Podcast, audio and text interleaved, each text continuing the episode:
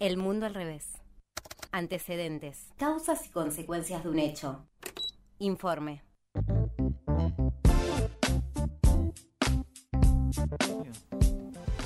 Ha llegado el momento del informe aquí en El Mundo al Revés por la aire libre y en este caso es el informe en la voz del señor Harry Parola. ¿Qué tal? ¿Cómo les va? Muy buenas tardes para todos y para todas. Cuéntenos, Harry, ¿qué nos trae el día de hoy? Bueno, hace mm, un par de, de semanas atrás eh, fue el aniversario 20, no, miento, 91 de eh, la Confederación General del Trabajo, la vieja y conocida CGT. Eh, recordemos que la CGT nace como la eh, conjugación de las distintas centrales representantes de, de los obreros en, en los años 20 y 30 en, en, en Argentina confluyen en, un- en una única central eh, obrera y bueno, nace la, la CGT. Históricamente eh, era reconocida como los... eh, el, el- sector o la organización que representaba o, mm, o mejor representaba a los trabajadores. Bueno, nosotros que hemos estudiado historia sabemos el devenir que eso tuvo y bueno, el lugar que hoy ocupa, ¿no? Eh, todo este, este aniversario, este cumpleaños, eh, viste que hay veces que te hacen como reflexionar. Y yo dije, ¿cuánta, tas- ¿cuánta gente está sindicalizada hoy en día? Bueno, em, consultando algunas, algunas personas que se dedican eh, a, hacer este tipo de, de- de análisis, digo, no son muchos, eh, pude recopilar algunos datos y la verdad es que el resultado es preocupante. En primera instancia, nosotros tenemos que tener en cuenta que solamente uno de cada cuatro trabajadores registrados está sindicalizado en el país. Bueno, ya empezamos con un número bajo. A datos de este año, digamos.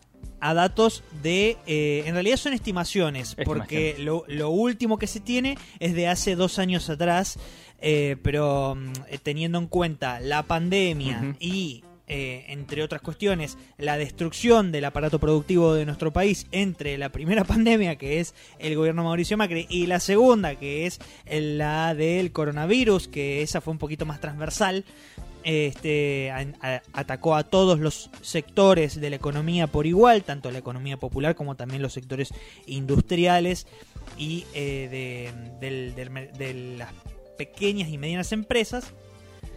Este, vamos, a, vamos a encontrarnos con que el deterioro de la, de la tasa de sindicalización viene de la mano no solamente con eh, la reducción de los trabajadores eh, registrados, o sea, los trabajadores formales, sino además la pérdida de lugares de trabajo.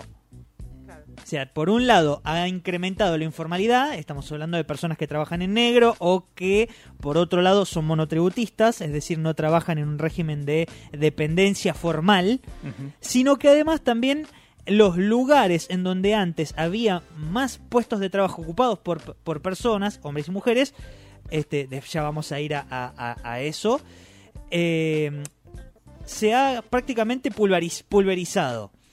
Em, en, en primera fase tuve el, el gusto de poder conversar con eh, uno de los eh, representantes sindicales eh, tal vez más ponderados de, de- de- este lado del río Bravo. Estamos hablando de Hugo Yasky, que es el, mm, el secretario general de la, de la CTA, de la Central de los Trabajadores de la Argentina.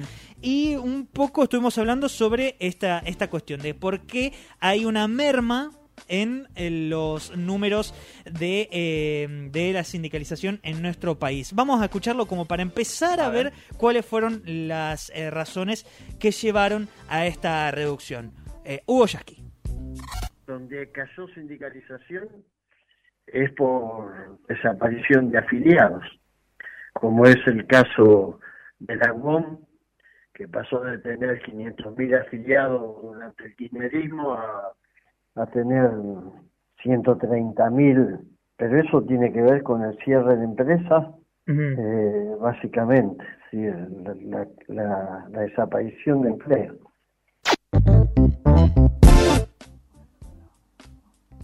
Sí, ahí lo escuchábamos. Ahí está. Esto que hablábamos, ¿no? Que este mm, se da la, desaparición de los lugares de empleo y además la pulverización del aparato productivo, que es eh, en, cuando nos ponemos a hacer la radiografía de, eh, de dónde salen más puestos de trabajo en la Argentina, primero y principal vienen las pymes que fue el sector más atacado durante el ciclo neoliberal último que tuvimos con Mauricio Macri, pero fundamentalmente también por la pandemia. Recordemos que hubo un montón de eh, puestos de, trabajo, empresas que eh, se vieron obligadas a bajar sus persianas definitivamente, tanto porque no se llegaron a recuperar en los 99 días que estuvo Alberto Fernández sin pandemia y después directamente con eh, el congelamiento de, de la economía interna y externa, se finí. Sí, no, no llegaron a aguantar eh, ese doble golpe, digamos, y tampoco la ayuda, digamos, la asistencia que se le dio en todo caso para que puedan aguantar fue suficiente eh, y esos puestos laborales se terminaron destruyendo. Exactamente. Hay una investigadora del CONICET que es oriunda de la provincia de Santiago del Estero que se llama Adriana Marshall, eh, que está especializada en cuestiones inherentes a lo laboral y sindical. Inició su más reciente estudio. Ella es la que más profundamente y más extensamente estudió la cuestión de la sindicalización. En mayo de este año hizo, eh, publicó un paper eh, que, mm, que, habla justamente sobre mm, eh, esta cuestión, la tasa de sindicalización. Ella arranca en 1990, donde uno de cada dos trabajadores, o sea, la mitad de los trabajadores registrados en Argentina, estaba afiliado al sindicato de su, de su sector. Eso estamos hablando plena época neoliberal, Menem, ubiquémonos en el tiempo.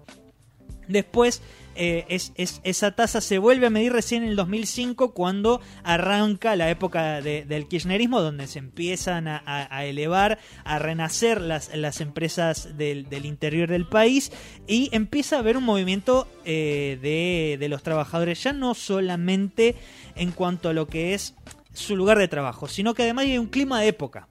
Hay un clima de época que lo que hizo fue darles una épica a los trabajadores, eh, no solamente por todo lo que venían arrastrando desde el año 2001, en donde hubo una organización, hubo toda una, una fuerza eh, eh, obrera que se organizó, y eso inspiró también a los trabajadores que venían a afiliarse porque vieron que con la organización... Sí, un precedente. Exactamente, con la organización sindical se podía lograr defender lo poco que todavía les quedaba. Eso hizo Mella y bueno, llegó a que en el año 2005 hubiera un 37% de los trabajadores entrando en un proceso de crecimiento que superó el 56, o sea, más de la mitad este, en, el, en el 2011 estaba eh, afiliado al sindicato de su sector. Em, bueno, llegamos al año 2015, todo, todo bien, sigue creciendo, hay una merma, recordemos, crisis internacional después del, del 2008, em, empieza todo a, resquebrajarse, eh, entra en un, en un congelamiento la, la, economía nacional, llegamos a un 39%. Hasta ahí, todo bien, todo bien. más o menos, eh, Argentina tenía una tasa que al día de hoy sigue estando en segundo lugar en América Latina, solamente superada por Uruguay. Ahora lo vamos a escuchar este, de vuelta a, a Yasky que habla un poco sobre esto. Pero fundamentalmente tener en cuenta una cuestión. Eh, durante todo este proceso y el, gobierno de, Mauricio Macri entre el deterioro de las condiciones económicas más el ciclo neoliberal que fue un, gran golpe para lo que era la principal eh, el principal sector que explica la, población sindicalizada, que es el sector público, recordemos esto, este, se, vio fuertemente eh, eh, golpeado. Lo vamos a, escuchar a Yasky nuevamente hablando sobre esta cuestión. Eh, lamentablemente el movimiento sindical se ha debilitado mucho. En el caso de Argentina, para ser objetivo, es, digamos, bajó respecto del, de lo que habrá sido inicios de la década del 90, pero creo que tiene que ver más con la con el crecimiento de la informalidad laboral, con la desocupación, con esta este invento del monotributo, este que se profundizó, que se que creció mucho durante la etapa de, del gobierno de Mauricio Macri.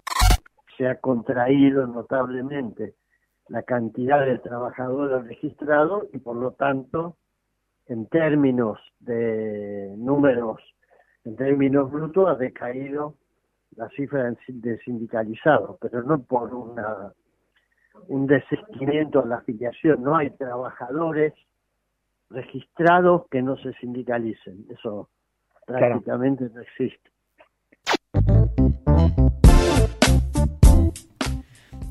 Bueno, ahí lo escuchábamos eh, contundente. Contundente. Em, dos cuestiones eh, como para ir cerrando. La cuestión de eh, mujeres y sindicato, que me parece que es muy interesante. Hay una ley que es la 25.674 que lo que... a ver, el contenido se explica lisa y llanamente con el nombre. Ley Nacional de Cupo Femenino Sindical, promulgada en el año 2002. Lo que, ¿Qué es lo que establece esta norma? La representación femenina en los cargos electivos y representativos de las asociaciones sindicales será de un mínimo del 30%. En aquel año 2012 hablaba de un mínimo del 30% de eh, representación de las mujeres dentro de lo que eran las instancias sindicales. No que del total de mujeres que trabajan el 30 tenía que estar sindicalizada, sino que dentro del sindicato las mujeres tenían que estar representadas como autoridades en un 30%. Eso por un lado. Eh, por otro, además, em, eh, se reglamenta que cada unidad de negociación colectiva de las condiciones laborales deberá contar con la participación proporcional de mujeres delegadas en función de la cantidad de trabajadoras de dicha rama o actividad. Es decir, tiene que haber una representación proporcional de las mujeres afiliadas en las autoridades del sindicato. Bueno, según fuentes del Ministerio de Igualdad, Género y Diversidad de la provincia de Santa Fe, a nivel nacional las mujeres actualmente solamente ocupan menos de 2 de cada 10 puestos. Ni, ni un 20%. 18. Para ser exactos, 18. Eh, o sea, fíjense que no se llega ni al mínimo ni por las chapas. Eh, de, pedos eh, supera la mitad de lo requerido. Eso por un lado. y después, de lo que son las secretarías, subsecretarías y prosecretarías, una proporción de 3 de cada 4, el 74% de esos cargos, abordan temáticas consideradas, entre comillas, propias de la mujer. Estamos hablando Secretaría de Género, em, Servicios Sociales, Igualdad, eh, en clara desatención de la ley del cupo femenino sindical. Bueno, em, es, ese, ese es un, dato, no se llega al mínimo de la representación de las mujeres en Argentina. Y por otra cuestión, también me llamó mucho la atención, la mayoría de, los de las personas sindicalizadas son hombres mayores de 50 años. De ese 27% que hoy está sindicalizado, la mayoría son hombres mayores de 50 años, con más de, de 5 años de eh, pertenencia al sindicato. Y después, los que menos participación tienen los sindicatos son, por un lado, los jóvenes en general y las mujeres en particular. No llegan a representar dos de cada 10 afiliados. O sea, estamos en una situación grave. Eh, de no solamente de falta de representación de los que están ingresando al mercado laboral, sino que por otro lado no hay renovación de la población sindical. Ahora, ¿por qué nos preocupa tanto esto? Eh, yo estuve hablando con eh, Juan Manuel Otaviano, que es integrante del Centro de Estudios de Trabajo y Desarrollo de la UNSAM, que es la Universidad Nacional de San Martín, que es otro de, los, de las poquitas personas que estudia este tema que eh, lo que dice es, a menos población sindical, menor eh, capacidad de tracción para poder defender los eh, derechos y la situación de trabajo de los laburantes y las laburantes. Entonces, con, con este marco global entendamos esta cuestión. Estamos en una situación que hay que empezar a pensar en cómo los sindicatos pueden empezar a renovar esa representación que tienen para sus trabajadores en una situación en donde hoy, ¿cuál es el debate? La indemnización, por actividad. Claro. Interesantes las cifras eh, para tener en cuenta... Para reflexionar. Para, tenerlas presentes, ¿no? Preocupante. Preocupante. Eh, quedamos bajón.